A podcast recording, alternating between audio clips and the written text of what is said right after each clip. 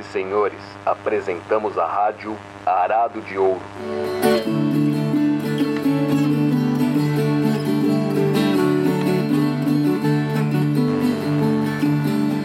Estamos de volta com a Rádio Arado de Ouro. Seja muito bem-vinda, seja muito bem-vindo.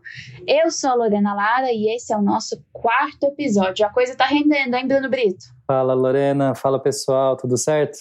Pois é, quanto mais a gente cava esse terreno da cultura brasileira, mais a gente vai encontrando coisas legais e a vontade de compartilhar isso com a turma é grande. E é melhor ainda ter um pessoal, gente boa, para engrossar esse caldo com a gente, né? Sim, sim. Bom, Bruno, a gente escolheu o tema do episódio de hoje juntando o útil ao agradável. O programa está saindo no dia 1 de maio, que é o Dia Internacional do Trabalho. Daí a gente aproveitou esse momento para falar de um assunto que a gente estava querendo dividir com os ouvintes há um bom tempo, né? Pois é, baita oportunidade para a gente se aprofundar nesse, nessa temática que é tão rica e que são essas canções de trabalho, né? Aliás, 24 de abril, semana passada, né? Foi Dia Internacional do Milho, esse cereal tão importante para a cultura brasileira e que de algum modo é responsável por algumas manifestações que hoje a gente vai abordar aqui. Justamente. Canções de trabalho é o nosso tema de hoje e convidamos duas pessoas para essa nossa conversa. Primeiro, eu quero apresentar a Letícia Bertelli, que é musicista e pesquisadora. Muito bom te ter aqui, Letícia. Oi, Lorena. Oi, Bruno, Ricardo e os ouvintes da Arado de Ouro, esse território precioso né, sobre esse Brasil profundo, esse Brasil rural, e eu tenho uma alegria imensa de, por esse convite que vocês me fizeram, e ainda mais para falar de um tema que me é tão querido e tão caro. Bom, Letícia, diretamente de Minas Gerais, né? Se você puder falar um pouquinho sobre sua pesquisa e no que, que você vem trabalhando aí nos últimos tempos, para o pessoal saber quem é você e o que, que você vem se dedicando? Bom, eu sou de formação, uma, uma formação um pouco múltipla, mas que tudo meio que dialoga. Eu sou cantora, né? Fiz uma formação acadêmica no canto, me dediquei muito à música antiga e nesse mergulho com a música antiga, a música histórica, né? Isso foi me reaproximando cada vez mais da tradição oral. E desenvolvi meu mestrado sobre um cantador chamado Dércio Marques, e meu orientador é, é, o Ivan Vilela, que vocês conhecem bem, Sim. meu orientador do mestrado, e agora do doutorado, que eu estou abordando mais a obra do Elomar e abordando a presença do romance é, na obra do Elomar. Então, a, o canto de trabalho assim, teve um espaço mais artístico na minha vida. Eu tenho um grupo chamado Ilumiara, com uma irmã minha, que é antropóloga, chamada Marcela, Marcela Bertelli, e nós criamos o Ilumiara há um tempo, exatamente para esse espaço de confluência entre duas paixões nossas, que é a música, né, a expressão musical e a pesquisa em música. Então, a gente começou uma empreitada, assim, uma pesquisa de cantos de trabalho, e para isso é óbvio, né, assim, mais do que a pesquisa no repertório em si, né, esse repertório pertence a uma gente, a um povo, a um espaço, né, então é inevitável que a gente também mergulhe nesse território. E esse trabalho acabou é, resultando num processo muito bonito, um disco que a gente fez, chamado Ilumiara, e também numa grande turnê que a gente realizou pelo Sesc Nacional. A gente acabou indo a cerca de 130 cidades do Brasil, em todos os estados brasileiros, levando esse repertório de cantos de trabalho. E a gente vê que o Brasil inteiro dialogava com esse repertório, né? Que a gente encontra trabalhadores e trabalhadores espalhados por esse Brasil e que eles reconheciam tantas coisas que a gente estava ali carregando na nossa mochila. Então essa é a experiência que eu tenho, né, com os cantos de trabalho desse encontro com trabalhadores e com trabalhadoras, na pesquisa e que transformado num objeto artístico, né, num, num trabalho estético, mas que é, também dialoga com os trabalhos que eu tenho de pesquisa sobre a obra de outros autores, com meu mestrado, com meu doutorado e com o meu engajamento por essa música histórica. Eu produzo um festival de culturas populares no Vale do Jequitinhonha, e ali eu realmente convivo com as comunidades e com essas práticas nessas comunidades. É uma mistura entre realmente a pesquisa e o fazer musical e principalmente, né, uma relação de convívio, de presença. Que bonito, muito legal, Letícia. Poxa, é, olhar ali, né, o, texto de apresentação não dá conta, né, de você falando aí com, com essa, com essa empolgação, muito bom. É, Letícia, eu acho que se a gente gravasse esse programa de hoje sem você, o nosso colega aqui do Arado, Luiz Matuto, nunca mais ia falar com a gente. Ele não ia perdoar. é, o Luiz Matuto foi que me mandou pela primeira vez, né? Você tem que ouvir foi. isso aqui. E me mandou os podcasts, né? Foi uma questão de preservação tanto da qualidade do programa como da amizade também, viu? Bom, e também está aqui com a gente o Ricardo Mendes, que estuda cultura tradicional com foco em canto principalmente nas regiões de São Luís do Paraitinga e Ubatuba. Ricardo, bem-vindo, tá tudo bem? Olá, tudo bem com todos? Que grande prazer participar desse programa da, é, da Rádio Arado, Arado Dourado. Eu, eu fico muito contente, especialmente para é, dialogar um pouco sobre esse Dia do Trabalhador, com pessoas como o Bruno, como a Lorena, como a Letícia, comprometidas com essa temática e enfim, deixando-nos enveredar por esses sertões. Eu fico muito feliz com a apresentação da Letícia. Eu sou eu sou um fã do Lumiara, escuto CD, a gente lida muito com cantos de trabalho e, e eu desenvolvo então uma pesquisa sobre os hábitos, os costumes rurais, né? O, o, o cantar para o caipira é uma maneira de expressar o seu modo de ser, né? De expressar sua cultura.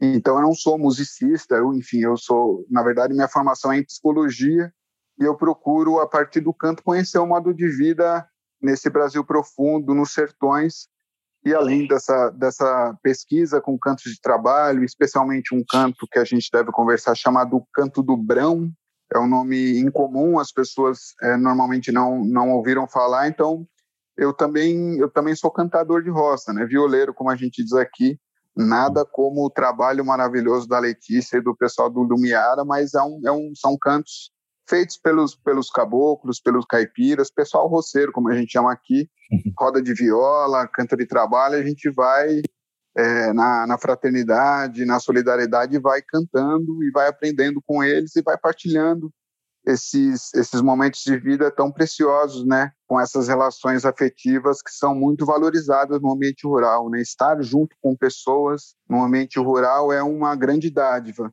E que bom que eu posso estar também com vocês, junto com vocês, com outras pessoas de outros sertões, para a gente ter essa conversa sobre os campos de trabalho, os mutirões rurais. Bom, gente, é, eu quero começar esse papo falando de trabalho, porque o trabalho é um aspecto muito importante né, da vida em sociedade e envolve de tudo um pouco. O trabalho ele estrutura os grupos sociais, ele define visões de mundo, cria significados. Né? Não adianta a gente pensar que o trabalho se resume à subsistência, porque não, não se resume a isso. E quando a gente fala de trabalho no campo, isso fica ainda mais evidente. Né? O trabalho ele é um marcador muito forte na vida rural é o fazer pão, é o fazer um roçado, pilar o milho, lavrar a terra, construir a casa, colher o arroz, enfim. São funções que exigem muito do corpo, são movimentos repetitivos, sob o sol, sob a chuva, na boca da manhã, já de noite. E é algo que se repete, né? Quando a gente pensa em pilar o milho, por exemplo, a gente está falando de movimentos que se repetem de maneira ritmada tem um compasso ali, né? E é justamente nesse compasso que entra a música, que entra a canção de trabalho quem está ali trabalhando começa a criar letras, criar pequenas frases que se encaixam no ritmo da atividade que está sendo realizada. E vale lembrar, assim, que até pouco tempo atrás quase tudo era feito pela mão das próprias pessoas, né? A casa, os utensílios de cozinha, o pilão que você mencionou, o próprio monjolo para pilar o milho, né? Enfim, a pinguela que atravessa o rio, a peneira, muita coisa, a própria roupa, né, que era feita de algodão. Minha avó também sempre mencionava o travesseiro de paina, é, enfim, dentre outras tantas coisas para o dia a dia da casa, né? Ou seja, não tinha moleza mesmo, né? Não tinha essas lojas de departamento, material de construção, muito menos shopping, né? Então tinha que derrubar a árvore na mata, tinha que fazer os esteios, tirar a tábua, chamar os vizinhos do bairro e levantar tudo do zero. Bom, e para esse início de conversa, a gente separou alguns exemplos de canções de trabalho aqui para vocês ouvirem. São registros feitos em datas diferentes. Esse aqui, por exemplo, esse primeiro, é de um filme do Humberto Mauro, um documentário de 1955. É um filme que fala especificamente só sobre canções de trabalho. Tanta gente para comer, eu tô para tocar, tanta gente para comer, eu tô para tocar, tanta gente Pra tocar tanta gente pra comer.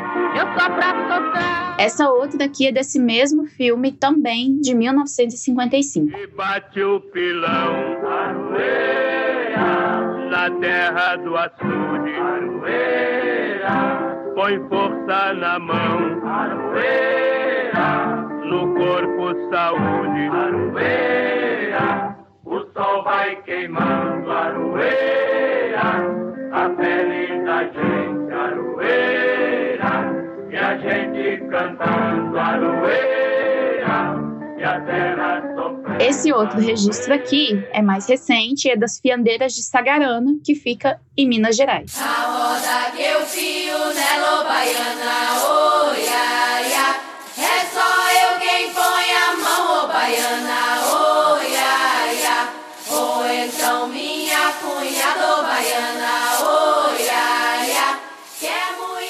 esse outro aqui é das cantadeiras do Cisal, da comunidade de Tanquinho, que fica no município de Valente, na Bahia.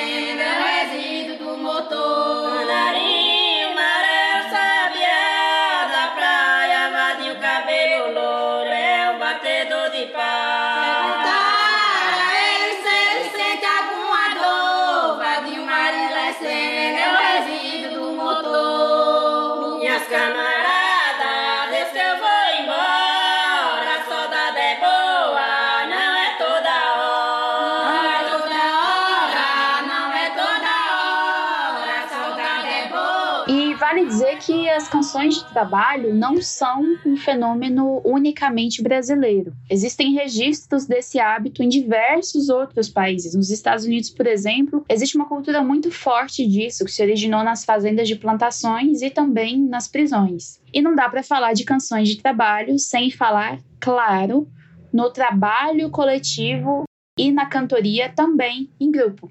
Quando essas duas coisas se misturam, trabalho coletivo e a música, a gente tem pessoas se aproximando e formando laços de amizade, de compadrio. É criada uma cumplicidade entre quem divide aquele momento, e isso é observado em atividades que são mais árduas, atividades que uma pessoa só não consegue cumprir sozinha é arar a terra, é levantar uma casa de pau a pique, como o Bruno falou, é fazer uma roça, é trabalhar numa plantação, é o que a gente chama de mutirão. Então, Ricardo, eu queria saber se você pode contar mais pra gente sobre a dinâmica do mutirão, de onde vem essa coisa de reunir pessoas para cumprir uma tarefa em conjunto, que valores fazem parte desse fenômeno do mutirão, se existe alguma estrutura básica pela qual ele funciona, como é que é isso? Nossa, Lorena, é uma pergunta, vou tentar ser objetivo.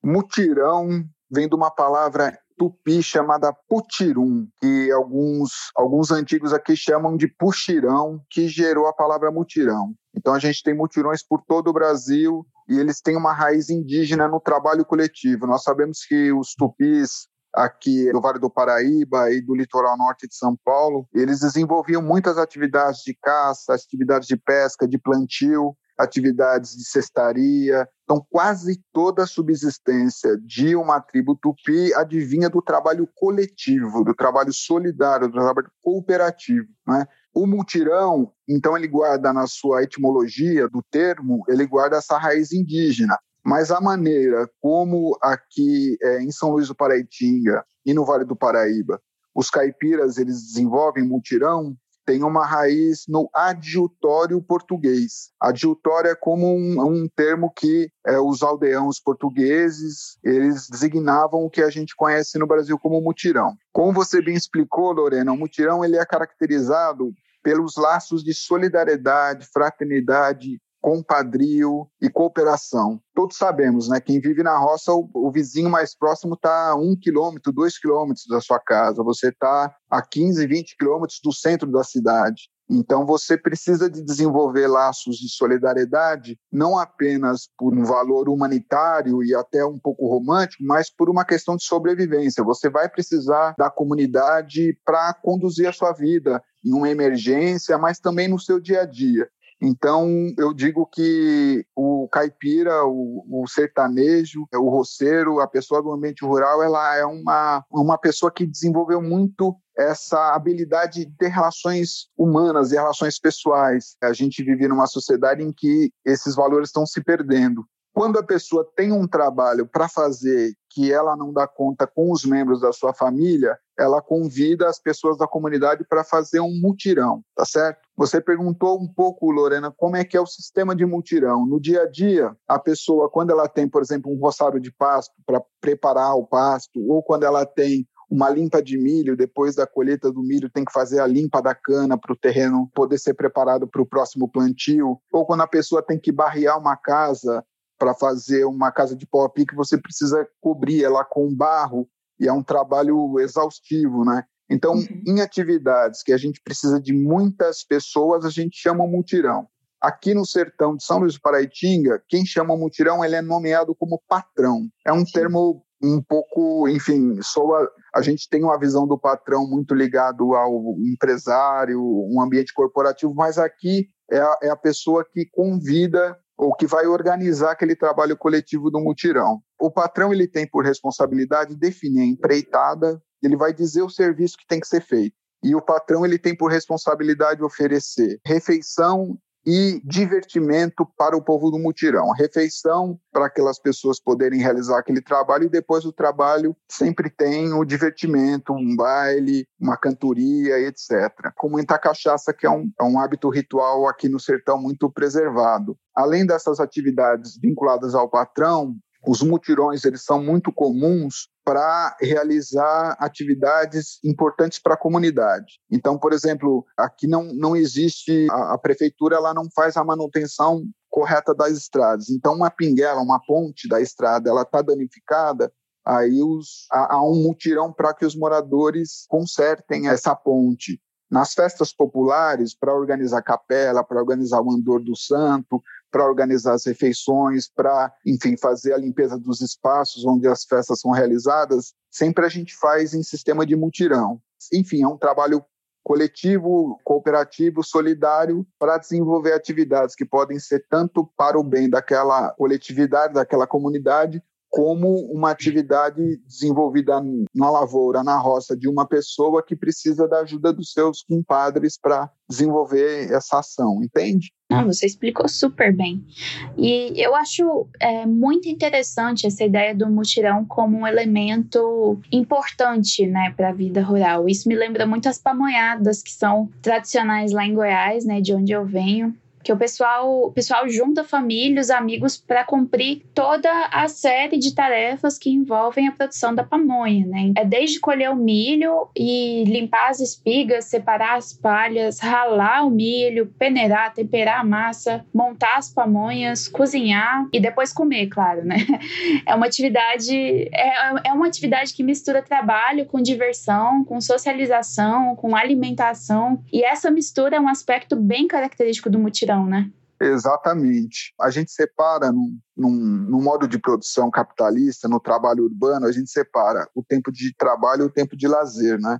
E o mutirão, uhum. como a gente vai ouvir sobre os cantos de trabalho, o mutirão ele faz uma, ele, ele funde essa atividade do trabalho com a atividade de lazer.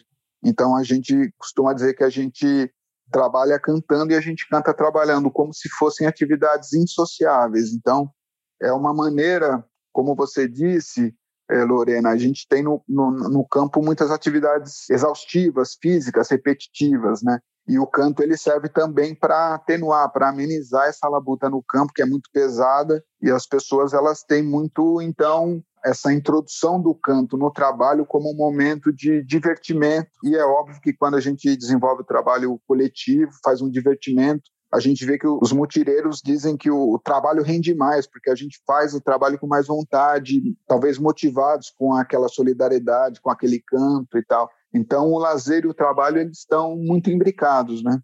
É uma característica marcante no mutirão rural. Muito bacana isso, porque tem bastante a ver com o que a gente comentou no episódio sobre o porco, né? A gente discutiu essa ideia da partilha da vida, né? Para citar aqui o trabalho do, do Carlos Rodrigues Brandão, né, o Ricardo, que eu sei que você também se debruçou sobre a obra dele. E o quanto né, essa, essa ideia da partilha está ligado com essa celebração entre os membros do bairro. Eu não podia deixar de citar aquela outra passagem né, do Antônio Cândido, que ele diz lá né, na década de 50, em Bofete, que às vezes, né, quando se caçava um, um animal ou mesmo matava um porco, às vezes o, o, o, dono da carne ficava sem, porque a regra era dividir entre, a, entre os vizinhos. Né? Então, isso mostra o quanto esse laço comunitário era forte né? e que, de algum modo, ainda se mantém em algumas regiões do Brasil. Né?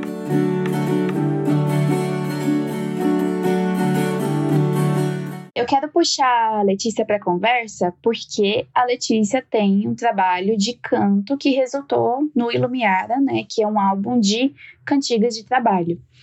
Letícia, você pode dar alguns exemplos de canções de trabalho para gente? Eu falo alguns porque existem muitas, né? Variam de função para função, enfim, é uma, uma riqueza enorme de, de canções aí.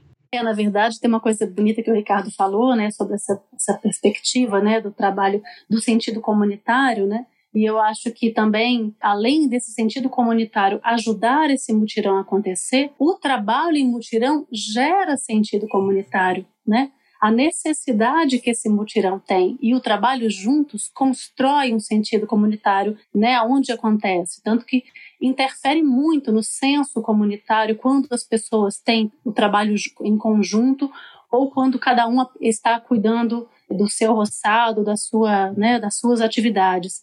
Tanto que existem muitos lugares, muitas comunidades, onde esses grupos se encontram para trabalhar juntos, mesmo quando não há necessidade de mutirão, mas de, de encontro. Se você vai nas comunidades onde tem fiandeiras, bordadeiras, tecelãs, né? Às vezes são trabalhos que você pode realizar de forma individual, mas na verdade elas é, são pessoas que gostam de estar juntas para realizar esse trabalho, porque isso também é esse vínculo, né, do, do prazer, do lazer, né, e o, e o, vínculo desse cotidiano, né, que é o que regula esse cotidiano que é esse trabalho, né. Então a gente vai ter o canto de fiandeiras, cantos de lavadeiras, você vai ter é, lá, por exemplo, as bordadeiras do sisal, as cantadeiras do sisal, as quebradeiras de coco babaçu. A gente vai ter uma infinidade de, de trabalhos que são feitos cantados, né? E que nem tem essa perspectiva do mutirão, mas tem a perspectiva do querer estar juntos, né? E a Sim. música é extremamente agregadora nesse movimento. Ela é muito, ela, ela é um instrumento de comunicação e ela é também estímulo para o trabalho. E aí eu posso citar exemplos vários, esses que eu né, já falei, mas também, inclusive, de ofícios, daqueles que a própria música pertence ao ofício. Se a gente pegar, por exemplo, o, como o aboiador trabalha, né, como ele usa o canto para o trabalho, no diálogo com esse gado, amansando o gado, Sim. quando a gente pega, por exemplo, o ofício das carpideiras, né? Sim, ou seja, o canto ele é, ele é também o ofício é, é mais do que um acompanhamento ou uma ajuda né, ali de, de estímulo ou de dar ritmo, né? Ele é o próprio ofício. É porque eu, eu acho que a gente pode até extrapolar essa lógica do trabalho, né? Uhum. entendendo que se tratam de todos os ofícios de um cotidiano. Por isso que em algumas comunidades se canta ao despertar, ou para brincar uhum. com, a, com, a, fome, para falar da fome, enfim, esse canto às vezes está tá envolvendo ali, né, várias ações desse cotidiano que ultrapassam aquele trabalho visível, né, que a gente está enxergando como trabalho. É. Ele entrelaça o trabalho, né, ao viver. Sim, sim. Eu acho importante a gente explicar para quem está ouvindo, que talvez nem todo mundo conheça, explicar um pouquinho o que é o aboio, né? É esse canto que é feito pelos vaqueiros e é um canto que ele serve para tanger o gado. E eles, eles entoam esse canto para poder, enfim, levar os animais e, e, e cumprir as funções que tiverem que ser cumpridas ali.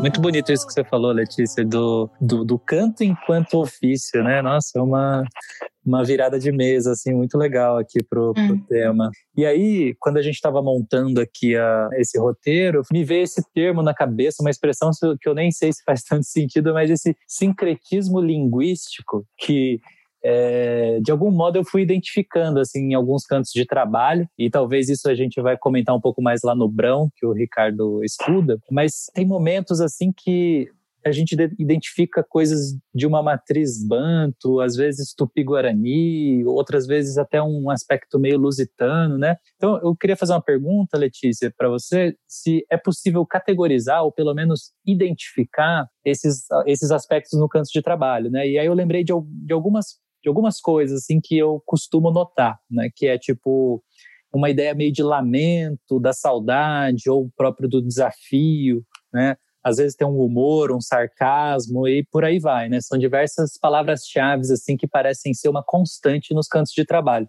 Você identificou algumas coisas assim na sua né, nesse seu vai e vem aí? Olha, eu acho que radicalmente os cantos de trabalho estão atrelados à própria história de vida, né? Às expressões da própria vida. Então, ele é uma expressão também poética da vida. Se a gente, por exemplo, pega as toadas de remeiro, se você pega os cantos, esses cantos que a gente escuta no Jequitinhonha entre fiandeiras, né? Os versos que são trocados, que são de improviso, né? Muita coisa está contando, está falando das gentes dali, né? Dos sentidos que tem aquela vida.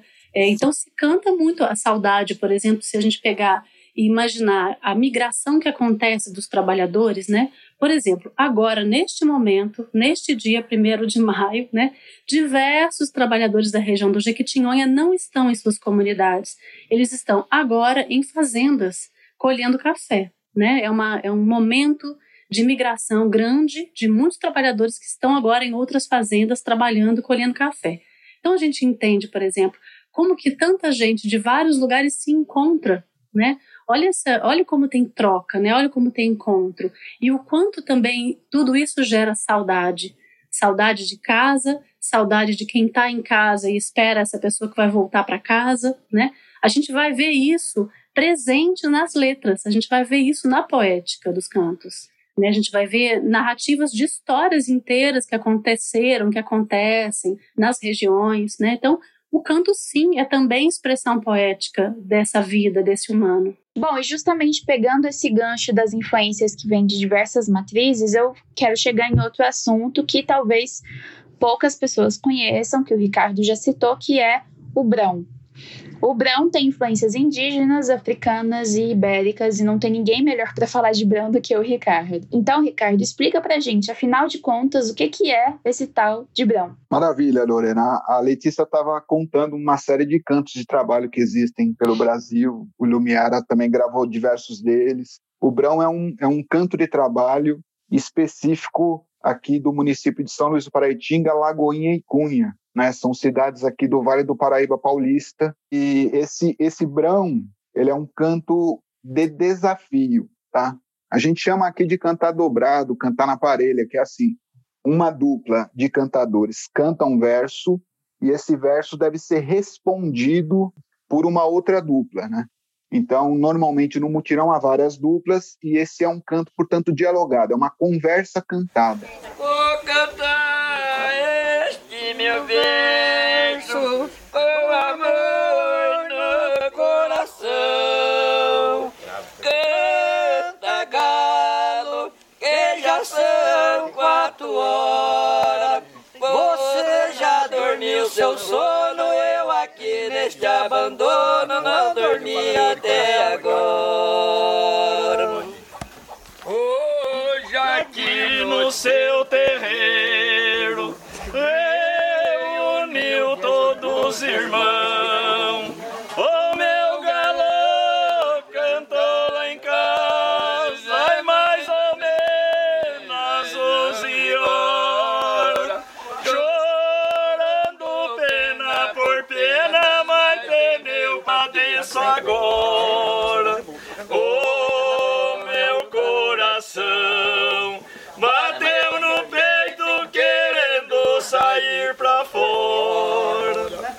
O Brão está orientado por o que a gente, pelo que a gente chama aqui de uma linha. A linha de canto é uma espécie de uma charada, de um enigma que um cantador inventa e aí ele procura dialogar com os demais, as demais duplas, para que elas decifrem, para que elas descubram qual que é o enigma proposto nessa linha. Deixa eu sintetizar para não ficar muito solto. Uma dupla num canto de trabalho, num mutirão rural, ela canta é, um, um, enigma. Eu vou citar um exemplo do, de um mestre muito importante aqui na região, que é o mestre Renan Martins de Castro.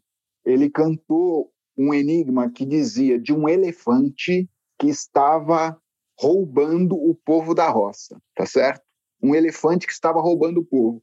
Óbvio que aqui no sertão a gente não tem elefantes, então os mutireiros, as outras duplas, elas cantando, procuravam descobrir de que elefante se tratava, que elefante é esse que estava roubando o povo da roça. Esse canto, em forma de adivinha, ele é, é uma versão caipira do jongo, enquanto canto de trabalho. O jongo é uma tradição afro-brasileira banto, do centro-africano, que é muito popular aqui no Vale do Paraíba, e com a abolição da escravidão e essa, essas trocas, esses encontros entre caipiras e bantos, a gente tem a formulação desse canto do brão. As duplas, elas enquanto trabalham, elas vão tentando decifrar esse enigma e a brincadeira é toda é, o canto, mas também tem muito da literatura oral, das adivinhas, das charadas, que são muito comuns aqui no sertão, né? Então esse esse esse verso sobre o elefante que roubava, ele é um verso que dizia de uns caminhões de uma indústria leiteira, aqueles caminhões que recolhem o leite na roça da, da indústria pecuária, e eles estavam pagando um preço muito pequeno pelo leite do pequeno produtor, né? Então o pecuarista estava se sentindo lesado, se sentindo roubado, porque a indústria pagava muito pouco pelo litro de leite e vendia muito caro os, os produtos beneficiados. E esse cantador, mestre Renan Martins de Castro, ele aproveitou esse canto do Brão para fazer uma denúncia política sobre uma situação comunitária é uma outra é uma outra raiz do jongo. O jongo ele foi um canto de trabalho que serviu para que os escravizados eles se comunicassem para organizarem revoltas, para organizarem aquilombamentos e o Brão ele ele guarda essa esse fundo de contestação, é uma canção de protesto. Então o Brão ele ao mesmo tempo em que tem essa esse vínculo entre caipiras, indígenas e, e afro-brasileiros, ele também tem uma, um, um, vínculo com a comunidade no sentido de construir cidadania via uma crítica política das injustiças sociais que infelizmente são muito numerosas no sertão, né? Eu gosto da cantoria e torno canta travei. Eu gosto da cantoria e torno canta travei. Garça branca bateu asa e foi sentar lá no jardim. Eu também queria ir. Pergunto pro Genor como é que é o seu freguês. Pergunto para o Genor como é que é os seus freguês. Garça branca bateu asa e foi sentar lá no jardim. Eu também queria ir. Letícia, é, acho que essa qualidade do Brão, dessa sagacidade, do, dos enigmas, assim, isso é algo que me chama muita atenção. E eu queria te perguntar, é, no processo de produção do Ilumiara, que descobertas foram feitas, assim, que mais te, te, te chamaram a atenção? O que é que Olha, no processo de gravação, até que na verdade a gente fez assim uma coisa um pouco na correria como gravação, né? Mas assim o processo de pesquisa ele é muito maior do que depois o processo de construção estética do trabalho, sabe? E o que eu acho mais, o que é mais bonito assim que esse caminho que eu, eu acho que vários pesquisadores fazem esse caminho, né?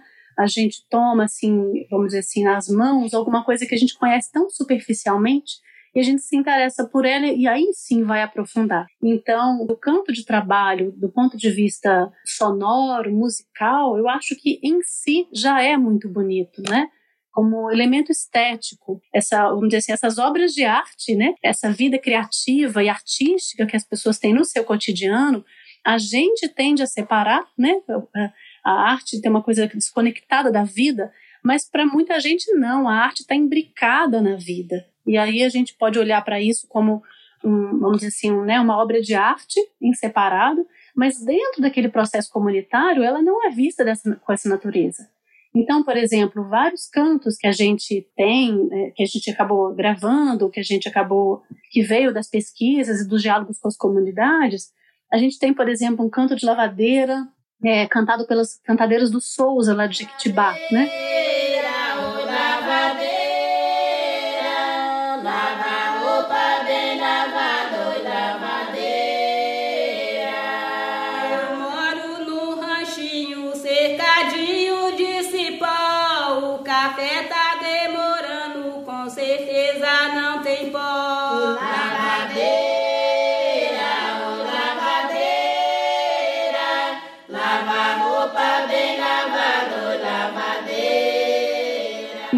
Gente canta esse canto, a gente está cantando uma coisa que aconteceu naquele momento em que elas gravaram, né? Em que o Carlinhos Ferreira, que é o nosso percussionista, que gravou com elas, naquele momento elas cantaram aqueles versos. Mas se uma outra pessoa for gravar, ou como aconteceu já de outros processos de gravação, você vai ouvir outros versos. Esse canto é, é uma coisa efêmera, né? ele aconteceu ali no improviso. Então também o registro em disco, né? Ele registra uma, um, um acontecimento, um momento da música. Mas muitos desses cantos acontecem exatamente nesse, nesse lugar do improviso, né? que o Ricardo estava contando, assim, o quanto tem dessa criação que é dinâmica. Então não é que necessariamente eles estão cantando a mesma coisa, né? Esse canto tem uma dinâmica, ele se transforma, ele dialoga com a realidade atual, com as pessoas que estão ali, com aquele imaginário. Então ele, ele vai se, sendo transformado. O que está nesse disco são registros de acontecimentos, pode-se dizer assim. Eu acho que isso é isso é um aprendizado para a gente que trabalha com a obra artística, entender que a gente construiu alguns retratos, mas que o que está por trás de cada canção dessa é um grau de profundidade de relação dessas músicas com as pessoas, com os trabalhadores e trabalhadoras, que ultrapassa e muito, que vai além dessa beleza, né, que a gente enxerga, que a gente tá, que a gente escuta. Eu lembrei que a gente estava se referindo sobre essa questão da poética, de como que esses cantos falam das, das- dessas realidades, e eu lembrei de um canto de farinhada, né, que foi é, contado para a gente por um violeiro chamado Wilson Dias, e ele aprendeu isso com, os- com o pai e a mãe dele em Olhos d'Água, Minas Gerais. E esse canto fala assim: o dinheiro de São Paulo é dinheiro excomungado. O dinheiro de São Paulo é dinheiro excomungado. O dinheiro de São Paulo que levou meu namorado. O dinheiro de São Paulo que levou meu namorado. É exatamente essa perspectiva. A pessoa sai da comunidade, migra para ir para um roçado, né? um roçado pago, e às vezes não volta, né? às vezes não retorna para casa. Essa é uma realidade. No Jequitinhonha, algumas mulheres que ficam viúvas de homens vivos por conta dessa realidade. E isso está expresso nesse canto.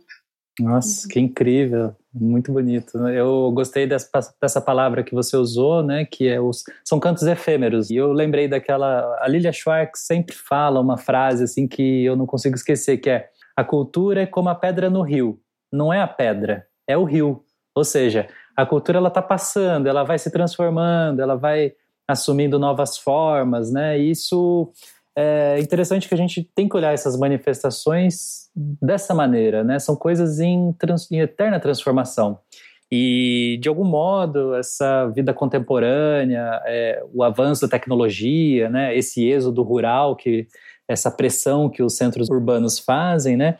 Enfraqueceu algumas manifestações mas por outro lado deu novas formas para elas também, né? E eu queria ouvir o Ricardo comentar um pouco sobre o Brão, Ricardo, já que ele está tão tão ligado à ideia do mutirão. O que, que aconteceu com o Brão? Assim, ele existe ainda? Está acontecendo? Está acabando? Está se transformando? Maravilha, Bruno. É uma, é, uma, é uma questão que a gente tem conversado muito aqui no, no sertão, né? A Letícia trouxe a, a ideia do improviso, é, do quanto o canto ele é efêmero porque ele é recriado a cada momento em que se canta, né? Isso nos dá um índice do quanto a cultura popular ela tem uma grande experiência em se reinventar, em se recriar a partir de novos contextos. Então, o Brão ele foi isso. Ele, ele, na verdade, se nós formos pensar historicamente, ele era um canto cantado pelos escravizados aqui no Vale do Paraíba e ele já sofre uma mutação como o Brão a partir de um novo contexto que foi o contexto do pós-abolição, né?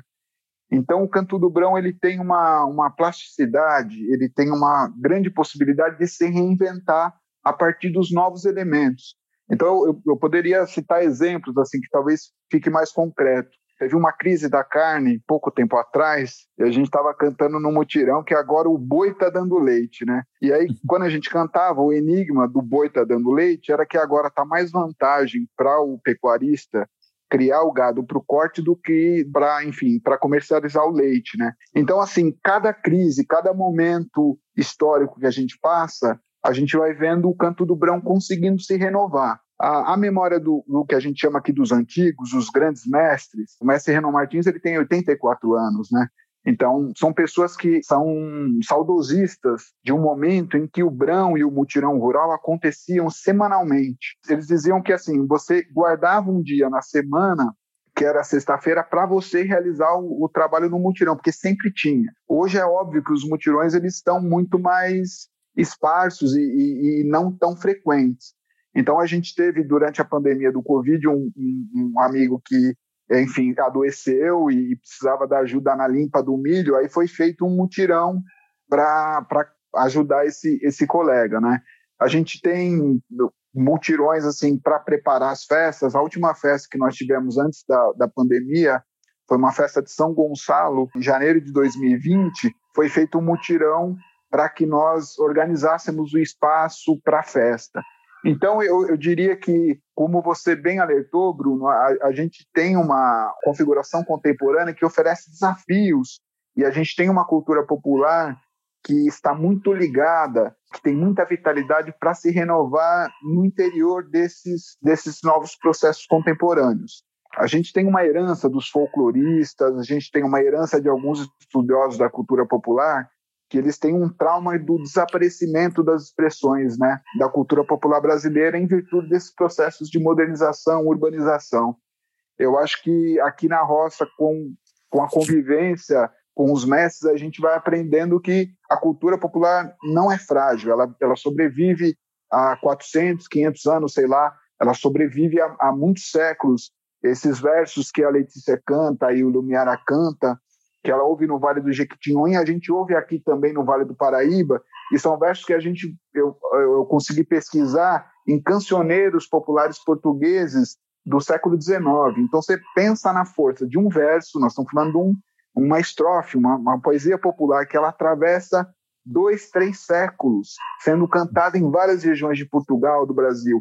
Então nós estamos falando de uma cultura popular com muita força de renovação e embora o contexto contemporâneo ofereça desafios, essa cultura ela consegue se renovar e consegue manter a importância do mutirão para a solidariedade, para a cooperação e essa, e essa potência agregadora do canto que a Letícia comentou bem. Letícia, e você? Você consegue também identificar esse fenômeno nas suas pesquisas, é, de como a contemporaneidade tem influenciado as tradições dos cantos de trabalho? Olha, a gente tem, inclusive, uma. como quando o canto de trabalho dá força para as lutas políticas de forma bem radical. A gente tem um exemplo, por exemplo, das quebradeiras de coco babaçu. Sabia,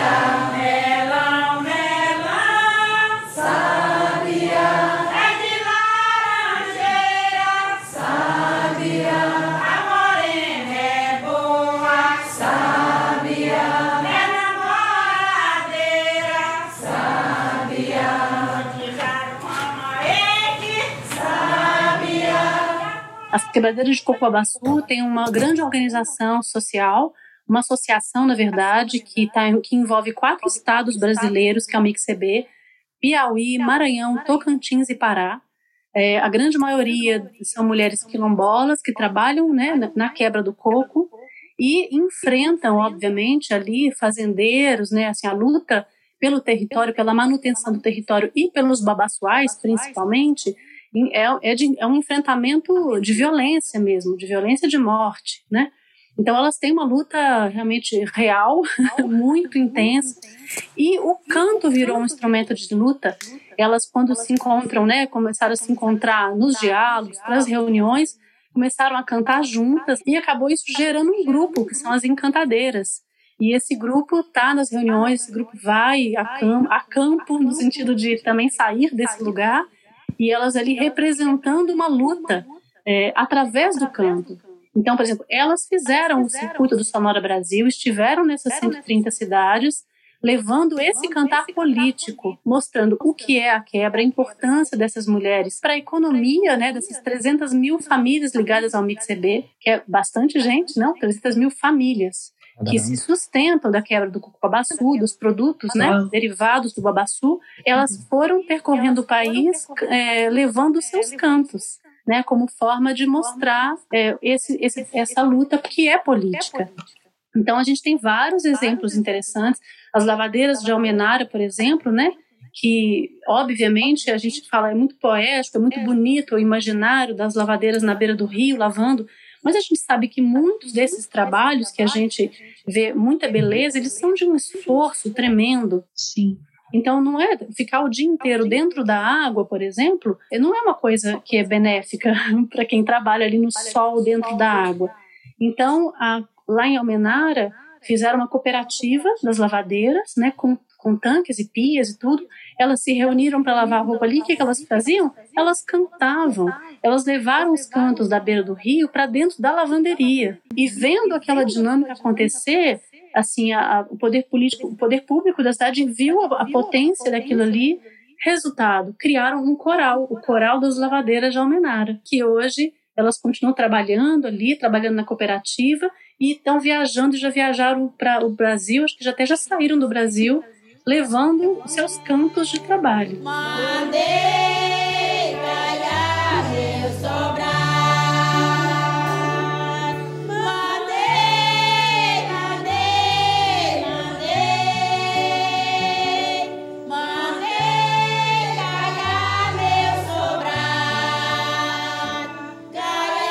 Então, assim, esses campos também extrapolam esse espaço do trabalho.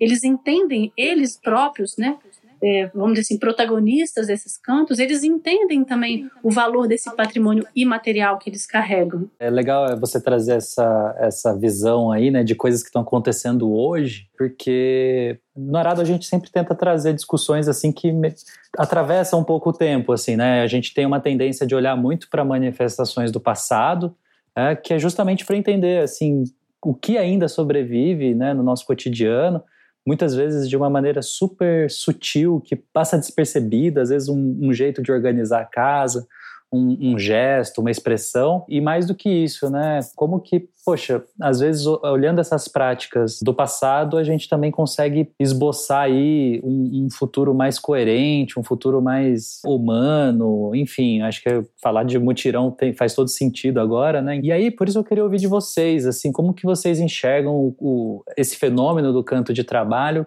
nos próximos anos, assim, é possível prever alguma coisa, né? Você já deu dois bons exemplos aqui para gente, né? Da, do, do coco de babaçu e das lavadeiras. Mas enfim, eu fiquei pensando, né, Letícia, até naquele vídeo que a gente comentou dos, dos, dos pedreiros aí que viralizou recentemente cantando a música do Queen, né? No, no canteiro ali de obras.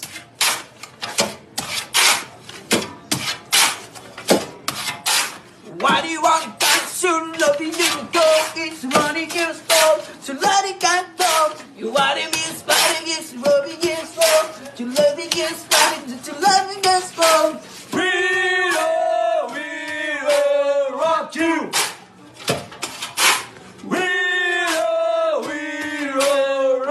isso né, uma expressão genuína do, do tempo atual, né? Enfim, queria ouvir de vocês, assim, como que vocês veem isso hoje e se é possível vislumbrar algo aí para os próximos anos o futuro dos campos de trabalho, né? Eu acho que a gente está vivendo é, grandes, grandes modificações no mundo contemporâneo e com grandes surpresas também. A gente tem um, um hábito aqui do, do, do, sertanejo que é sempre de desenvolver a sua atividade. Eu, uma, uma vez eu vou contar uma historinha bem breve. Eu perguntei a um mestre como é que ele fazia para memorizar tantos versos, porque é incrível o acervo, o manancial de versos que um cantador popular tem, né? E ele falou assim: não, Ricardo, é, é fácil. É, enquanto eu estou trabalhando, eu vou cantando na minha cabeça. E aí, quando eu vou cantar com a viola, os versos eles estão fresquinhos, né?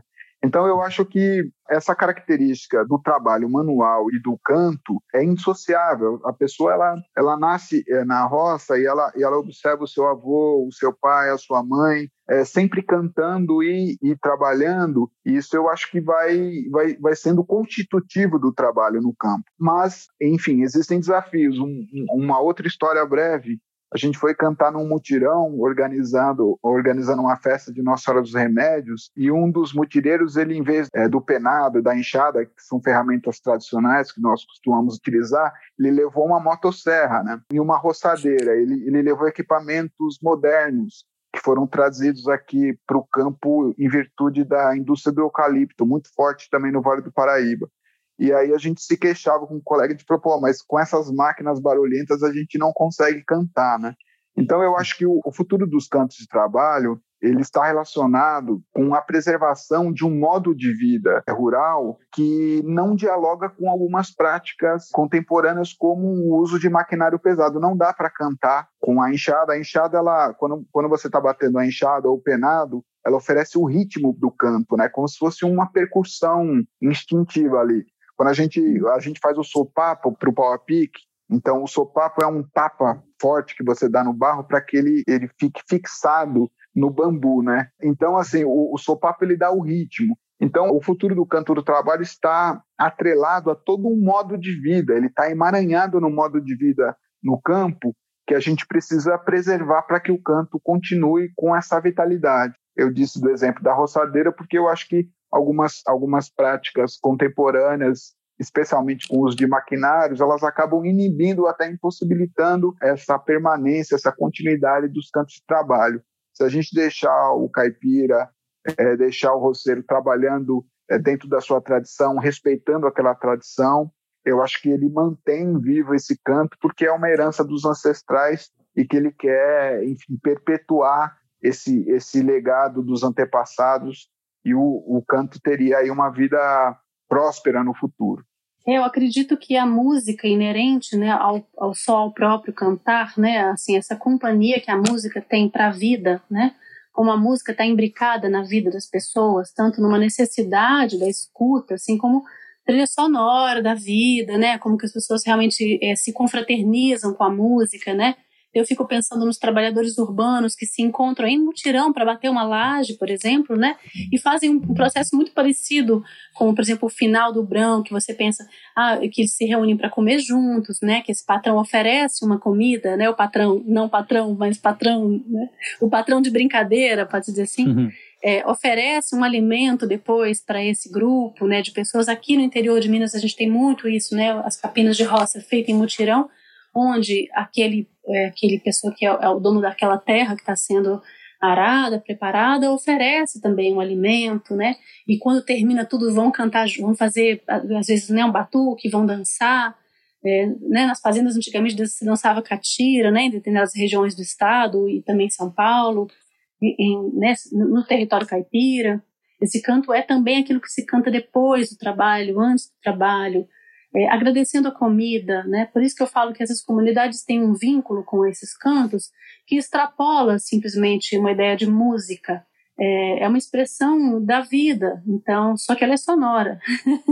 Hum. é, eu acho que na cidade grande isso, né? As pessoas se reúnem para bater laje, depois elas vão comer juntas um churrasco, vão tomar uma cerveja e vão fazer ali uma roda de samba, às vezes um batuque, vai, vai ter ali um encontro sonoro ou mesmo uma caixa de som, porque também se ouve música que substitui o cantar, mas que se estabelece essa relação de necessidade é, na hora que a gente está fazendo um, trabalho mais braçal, um trabalho que exige também assim, é, olha, quase posso comparar à necessidade que as pessoas têm de fazer ginástica ouvindo música, né?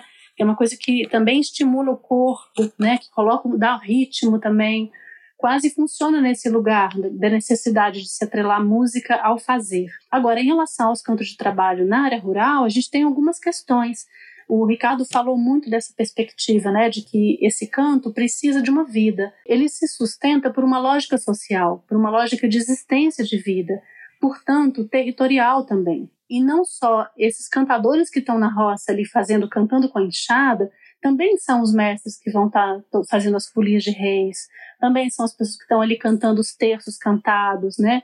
Que têm uma prática de música religiosa. É, são cantadores e cantadoras, trabalhadores e trabalhadoras, onde tudo se mistura na comunidade, né? Os cantos também são cantos que estão em outros lugares. Então, essas comunidades também só resistem se, se o eucalipto não ocupar todo o território. Se a mineradora não destruir as comunidades, né? Se tiver água, se tiver lugar para plantar, se tiver água para poder plantar. Por isso que eu acredito que, atrelado à sustentação desses cantos e à preservação das culturas populares, é também importante entender a necessidade de preservação da própria vida, e para isso eu acho que é, hoje em dia a gente pode olhar para as culturas populares e pode olhar para esse canto por uma necessidade de que a gente também esteja junto de uma luta. Também que a gente, a gente entenda que hoje é preciso um movimento político maior para garantir a existência desses territórios e dessa gente nesses territórios. Que Sim. forte, né? Assim, é, é, mais do que preservar o canto, a expressão é preservar a vida, né? Porque é, é num país em que está constantemente em risco, né? Enfim, nossa, que loucura. Muito legal esse arremate. É muito bom isso que você disse, porque existe às vezes uma ideia de que a cultura ela existe de forma ilhada, né, preservada numa redoma de vida, mas não, né? Ela faz parte de todo um ecossistema. Ela é reflexo da vida. Então, ela só existe enquanto a vida existir. É bem forte e resume resume bem assim toda essa conversa que a gente teve.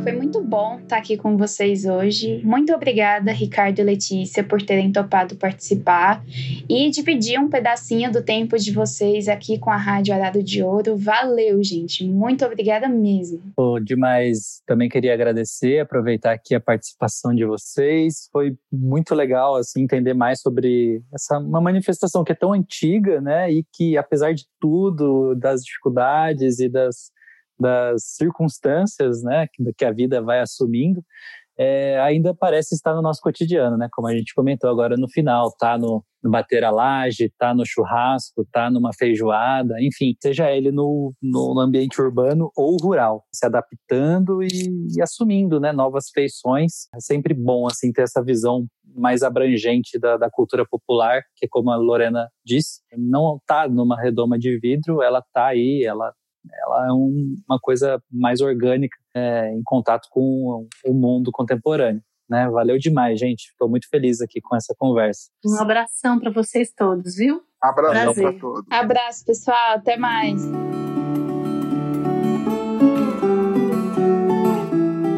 E vamos aos nossos informes.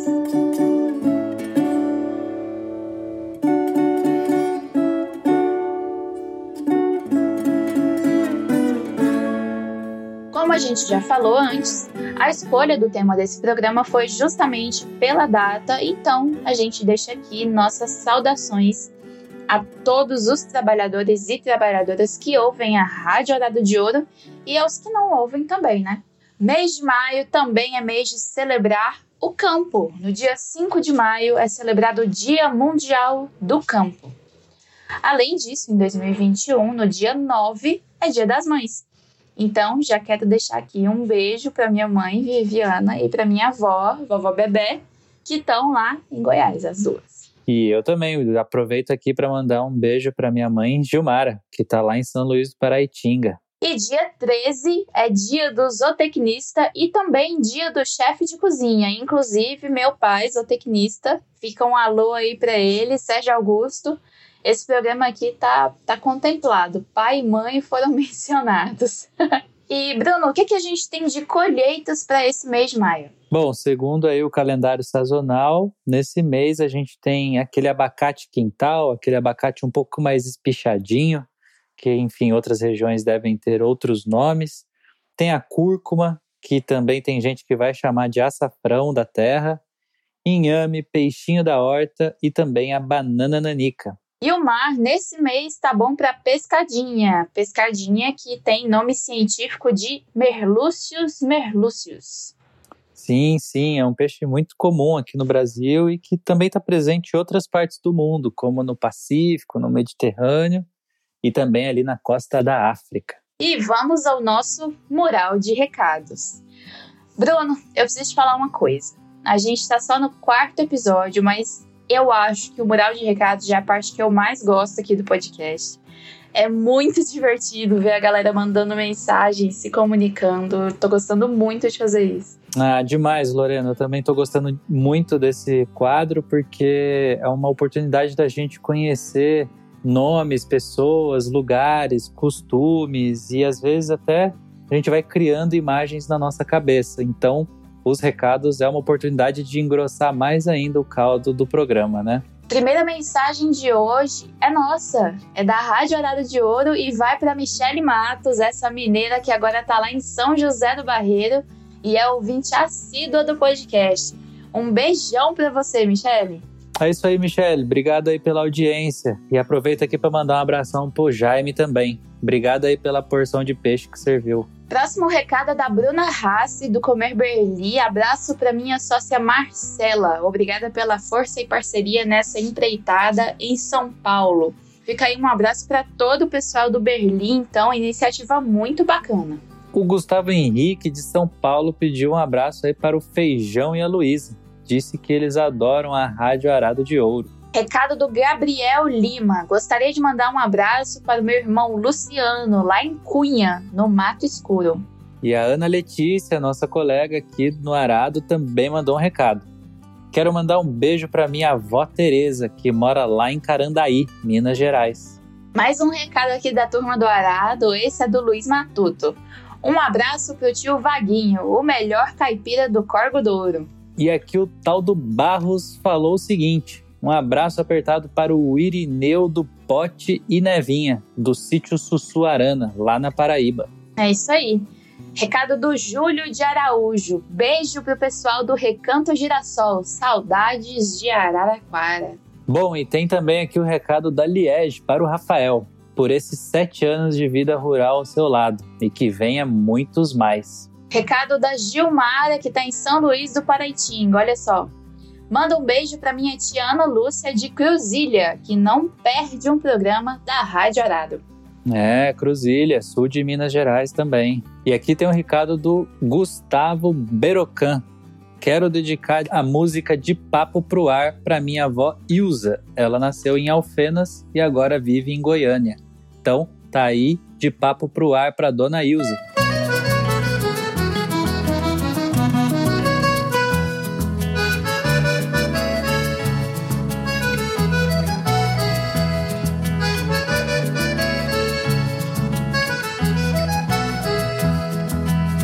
Eu não quero outra vida pescando no rio de Jereré. De Jereré. Tem um peixe bom, tem siri, patola de dar com pé. Eu não quero outra vida pescando no rio de Jereré. De Jereré. Tem um peixe bom, tem siri, patola. Mensagem do Matheus Castro. Um abraço pro meu velho, seu Adalberto, que tá em Sapucaí Mirim, vivendo o melhor da vida em Minas. E a Silvia Lane falou o seguinte: Quero mandar um alô bem saudoso pro pessoal lá do Jalapão, no Tocantins. Quem pediu um abraço também foi o Paulo Fernando Correia. O Paulo mandou uma mensagem, disse que estava andando de bicicleta pelo Cerrado quando ouviu o Arado de Ouro pela primeira vez e quase caiu da bicicleta quando, quando ouviu que eu sou de Jataí. Então toma cuidado aí, hein, Paulo. Além disso, ele também mandou um abraço para o Wendel Rosa Borges, que também é ouvinte do podcast. E aqui tem um recado do Henrique Xavier, de Osasco, que manda um abraço aí pro grande amigo, pescador e ouvinte Felipe Bianco, famoso tio Chico, lá de Indaiatuba. Mensagem aqui da Wendy. Gostaria de mandar um abraço para o Luiz Fernando de Goiás. Sei que ele vai estar escutando o episódio, pois gosta muito do trabalho que o Arado faz. A todos que se interessam por arte feita à mão em madeiras e apreciam a natureza. Bom demais, viu? Eu tenho trocado umas figurinhas com o Luiz, a gente tem falado muito sobre os registros de antigos exploradores que viajaram até Goiás e registraram essa terrinha tão especial. Então, um abraço aí para você, Luiz. E tem também um recado do pequeno Tito, que manda um alô para todos os parentes que estão lá nas roças em Jambeiro e em Valinhos, capital do Figo Roxo. E aproveito aqui para também mandar um abraço aí para o Tiago Milde e a Dan, que são pais do pequeno Tito. E pessoal, como é de lei, vamos lembrar todo mundo para acompanhar o Arado pelo Instagram. É por lá que a gente conversa com vocês. É por lá que vocês podem acompanhar o nosso trabalho, bater um papo, enfim. E vale lembrar também que a Rádio Horário de Ouro é publicada quinzenalmente, sempre no sábado de manhãzinha. Além disso, não dá para esquecer, a gente tem oito playlists no Spotify, são playlists temáticas que estão só crescendo e a gente está aceitando indicações dos ouvintes para poder ampliar essas listas de músicas aí, né? E é isso aí, gente. Não hesite em escrever pra gente. A gente quer saber o que você tá pensando. Manda uma mensagem. É sempre bom ouvir comentários, sugestões, críticas, enfim. Vai ser muito bem-vinda o seu contato. E o endereço de e-mail é contato@arado.info, que vai estar aqui na descrição do episódio. A gente também vai colocar na descrição do episódio links para o site do Arado, para as nossas playlists no Spotify, para o nosso perfil no Instagram. E, claro, sempre links de coisas que a gente menciona ao longo da conversa. E é isso, Bruno. Chegamos ao fim do quarto episódio da Rádio Arado de Ouro. Eu sei que a gente está no começo de uma caminhada que vai ser longa, mas eu estou gostando demais de poder conversar com as pessoas, de receber os convidados, de me aprofundar em todos esses temas. Tem sido muito enriquecedor, tem sido muito divertido, muito bacana. Bom demais, Lorena. Também estou muito contente com esse projeto. Está sendo um prazer enorme pesquisar temas que estavam já no nosso radar e o, a rádio está sendo um, um modo da gente se aprofundar e de compartilhar isso com mais pessoas de uma maneira mais leve, de uma maneira mais dinâmica e divertida. Obrigado aí todo mundo que está nessa audiência acompanhando a gente. Então é isso, gente. A Rádio Arado de Ouro fica por aqui hoje. A gente se encontra novamente daqui 15 dias. E vamos embora porque ainda tem muito assunto, tem muita coisa pra gente explorar nessa estrada. Até mais, Bruno. Até mais, pessoal. É isso aí, Lorena. Obrigado aí pela parceria e todo mundo aí que também estava na audiência. Até breve. Um abração. Rádio Arado de Ouro. Notas de um Brasil Rural.